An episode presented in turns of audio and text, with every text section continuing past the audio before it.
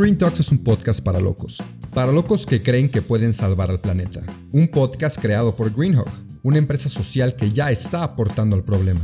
Nuestro reto es informarte de la situación de manera concisa y sin contaminar. El tuyo, ser parte de la solución.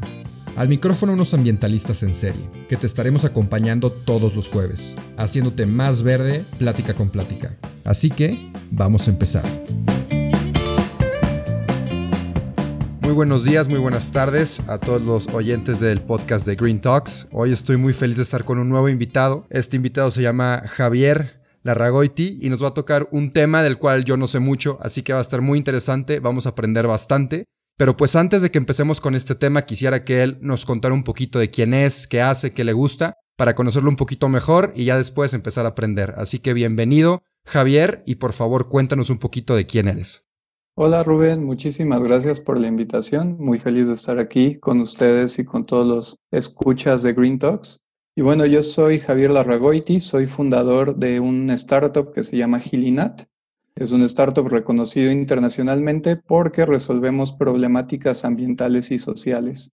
Lo que hacemos es comprar residuos agrícolas a campesinos que viven en pobreza y los transformamos mediante un proceso sustentable en un sustituto de azúcar que es el único que tiene exactamente el mismo sabor que el azúcar y que además beneficia la salud de las personas.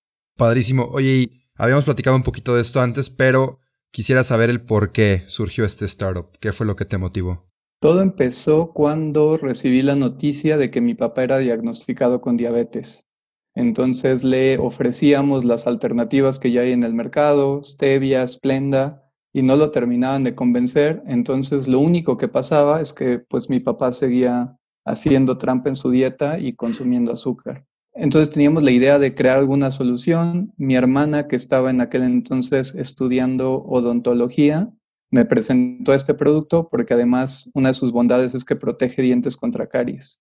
Entonces me dijo, cada vez que se lo doy a mis pacientes les encanta el sabor, a diferencia del flúor, que es un sabor muy fuerte que a nadie le gusta. Lo probamos, vimos que sabía exactamente azúcar, investigamos un poco y encontramos que efectivamente era un sustituto que tenía el mismo sabor que el azúcar, el único en todo el mundo, pero que nunca se hizo popular porque era un producto sumamente costoso.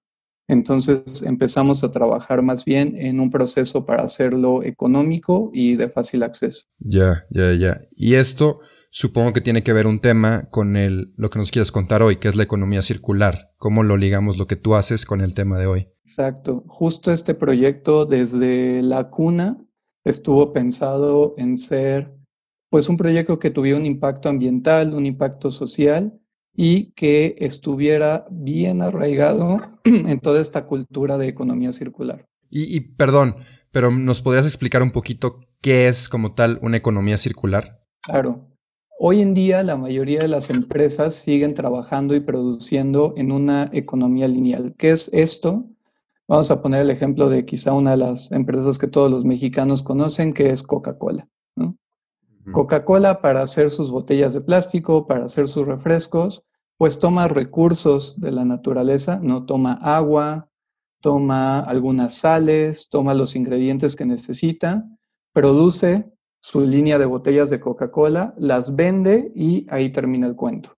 Ya no le interesa después a Coca-Cola, bueno, ya ahorita están implementando algunos programas, pero realmente Coca-Cola ya no hace un gran esfuerzo por tratar de cada vez tomar menos recursos de la naturaleza o los desechos que ellos mismos producen, recolectarlos e implementarlos en su línea de producción. Hoy en día sí ya tienen una serie de programas, inclusive objetivos de, por ejemplo, recolectar todas las botellas de desecho que ellos producen y con eso reciclar todo ese plástico y volver a producir botellas nuevas, ¿no? Pero es, una tarea complicada. Imagínate todas las millones de botellas que vende Coca-Cola en México y ponerse a recolectar todas, ¿no? Claro, y una tarea costosa también. Súper costosa. Entonces a las empresas de ese calibre, pues les cuesta mucho trabajo cambiar esa economía lineal a una economía circular en la que la idea es que todos los desechos que tú generes los aproveches como materia prima y que implementes nuevas tecnologías, procesos más sustentables para cada vez tomar menos recursos de la naturaleza.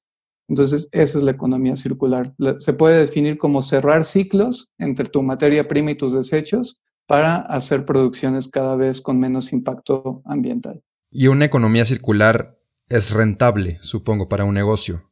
¿O qué tan rentable es? Es mucho más rentable por el simple hecho de que te estás ahorrando materias primas vírgenes, ¿no? que usualmente son más costosas. El costo o, el gran reto de cambiar hacia un modelo de economía circular es justamente, pensemos en la logística que Coca-Cola tiene que implementar para recuperar todas sus botellas, ¿no? Es un, es un costo altísimo. Entonces, a la larga ese costo se paga y nos refleja un ahorro, pero el chiste es convencer a las empresas que empiecen a invertir en ese tipo de prácticas. Y hablando, ahorita un tema que me interesa mucho es el medio ambiente. Una economía circular me queda muy claro que es mucho más benéfica para el medio ambiente, pero podríamos profundizar un poquito más los impactos que tiene tanto tener una economía circular como el no tenerla? Claro. De hecho, la diferencia es enorme. Una economía circular, como el objetivo es cada vez robarle menos recursos a la naturaleza, eh, pues aseguras que estos recursos sigan existiendo para las generaciones futuras. Eh, hace un par de semanas, el 20 de agosto, salió una, una noticia impactante en todos los medios que decía Hoy, 20 de agosto, nos acabamos los recursos que la Tierra tenía para nosotros para todo este 2020. Entonces, todo lo que estamos empleando del 20 de agosto en adelante son recursos que debíamos estar aprovechando en el 2021, ¿no? Y ya no los estamos acabando desde seis meses antes prácticamente. Eso es lo que se quiere cambiar y por eso es necesario implementar una, una economía circular, contrario a la lineal, que pues es tomar y tomar y tomar de la naturaleza los recursos que necesites agua, madera, petróleo, todo lo que necesites para producir tus plásticos, tus alimentos, y no preocuparte en ver cómo regeneras lo que estás tomando. Y una pregunta que me surge es, ¿por qué no más empresas están adoptando este, este modelo mucho más sustentable y mucho más rentable? Uno es el costo de los programas que esto significa ¿no? Desde temas de logística, temas de inversión en tecnologías, de ver, ok, si ya recuperé todas las botellas de plástico, ¿cuál es el proceso más eficiente para destrozarlas, fundirlas y que me sirvan como materia prima para hacer la nueva generación de botellas, Entonces hay que invertir en esos aspectos. La otra es, si son compañías tan grandes, pues va a ser un proceso mucho más lento, porque imagínate la cantidad de desechos de subproductos que generan y ver cómo van aprovechando cada uno de esos, ¿no? Eh, creo que es mucho más fácil para las empresas pequeñas o de creación temprana que desde el principio pueden implementar procesos así para justamente crecer ya en una economía circular. Y supongo que también tiene que haber demanda, tiene que haber, no sé, nosotros los clientes tenemos que exigir ese tipo de, economías en, en los negocios que estamos consumiendo o cómo hacemos que las empresas quieran invertir en eso. Ese es un punto importantísimo. Eh, muchos culpan a las empresas, muchos culpan al gobierno, por ejemplo, que no implementa las leyes adecuadas para que sea una transición más sencilla o que obligue a las compañías a, a, tener una transición en los próximos años, pero la verdad es que gran parte de la responsabilidad recae en los consumidores, ¿no? Las personas como tú y como yo que a pesar de que sabemos que Apple cada año va a lanzar nuevos celulares con cambios mínimos, seguimos comprando esos celulares en lugar de compañías que se dedican a hacer celulares que te van a durar 15, 20 años y que tú puedes comprar las modificaciones que necesites para irlo mejorando en vez de, todo el equipo, ¿no? hay varios ejemplos de compañías así en telefonía, la mayoría en Europa, pero eso es solo un ejemplo, ¿no? Creo que lo mismo podemos hacer en temas de ropa, en temas de alimentos, en temas de transporte. Oye, me voy a desviar un poquito, pero me dio demasiada curiosidad esto.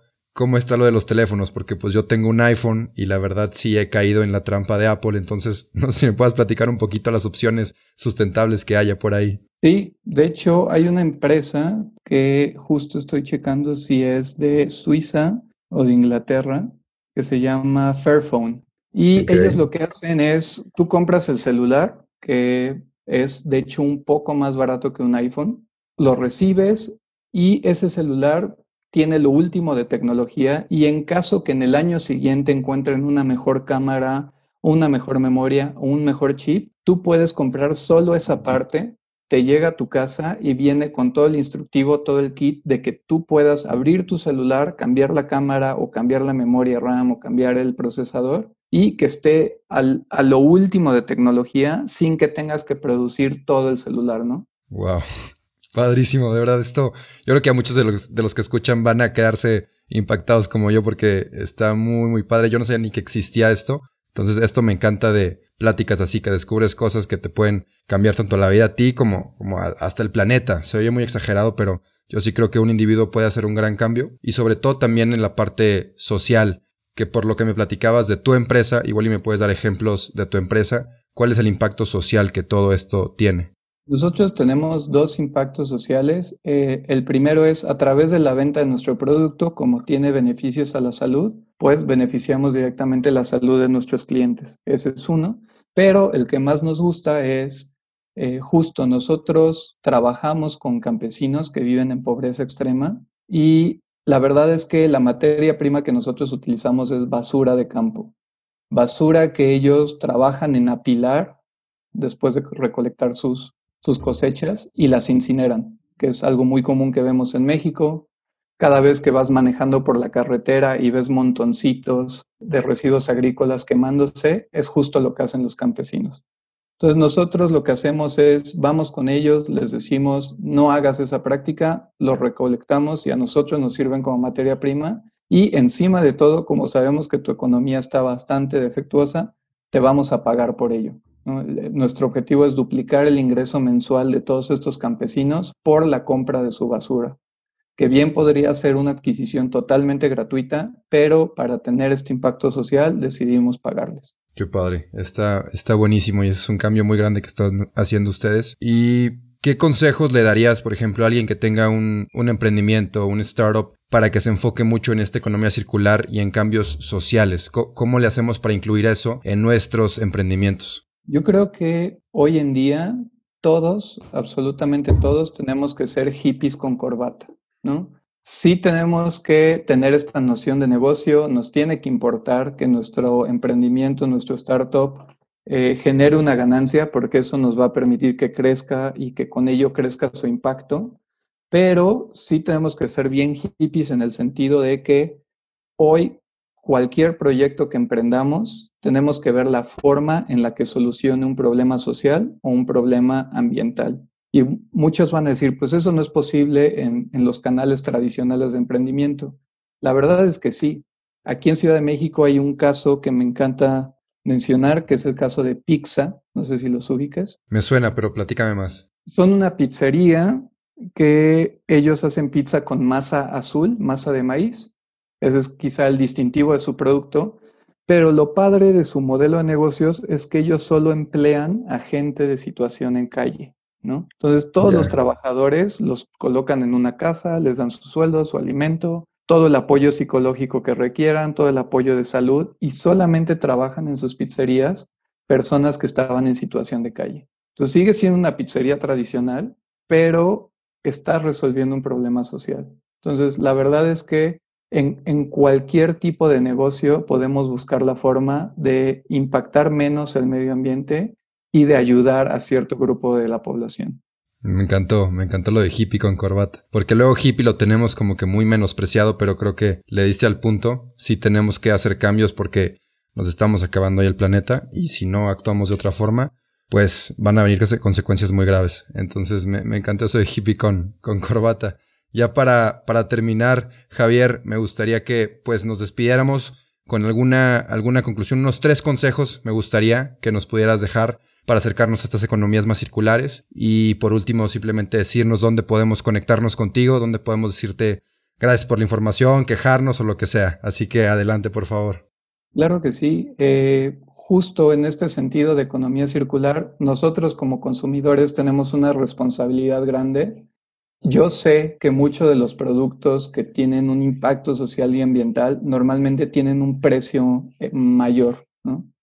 Eh, pongamos el ejemplo de, marcas de ropa que reutilizan botellas de PET para hacer playeras. El, caso de, una, de un startup mexicano como es Green Sí puede que sus playeras tengan un ligero precio mayor, pero creo que si apuntamos toda la población a comprar ese tipo de productos, por simple economía de escala, si ellos tuvieran una mayor demanda, el precio bajaría. Entonces, ese poder está en nosotros como consumidores. Entonces, primer consejo, revisen qué es lo que están comprando, revisen cómo se produce, de dónde viene, traten de consumir local, eso es súper importante. Y con eso ya estarán apoyando muchos cambios de economía circular. El segundo consejo, quizá enfocado a quienes quieran emprender, creo que lo más importante para emprender es tener un buen equipo de personas que te sientas con la confianza de trabajar con ellos, que les puedas delegar responsabilidades y eso va a permitir que te puedan sobreponer a cualquier obstáculo que venga en el camino. Y la segunda cosa muy importante para emprender, pues es una buena red de contactos. Si tienes el gran equipo, entonces cualquier problema lo van a poder superar, pero si tienes una buena red de contactos, entonces los mejores consejos, los primeros clientes, las inversiones van a llegar a través de esa red. Y eso me lleva al tercer consejo, que es para todos, emprendedores, personas, quien seas. La mejor forma de relacionarte, la mejor forma de aprender y crecer es siendo una persona sociable, ¿no? Entonces, siempre sonríe, siempre sea amable con los demás. No te cuesta nada ayudar cuando pidan ayuda contestar un correo que pudiera conectar a dos personas te toma cinco minutos y quizá para esas personas les puedes cambiar la vida, contestar un WhatsApp. ¿no? Ahorita estamos en una generación que hacemos mucho ghosting en redes sociales. Si ya tienes un perfil de redes, aprovechalo y conecta con los que tienes la oportunidad. Esos serían los tres consejos y nos pueden encontrar en todas las redes sociales como Gilinat con X, X-I-L-I-N-A-T, y encantado de que cualquier persona que quiera contactarnos, aprender más del proyecto, estamos abiertos a todo eso. Eso fue todo por hoy, pero no te apures, estaremos de vuelta el próximo jueves en todas las plataformas. Si te gustó, te informó o te caímos bien, comparte este episodio. El planeta y quien lo escuche te lo van a agradecer. Nos vemos la próxima semana.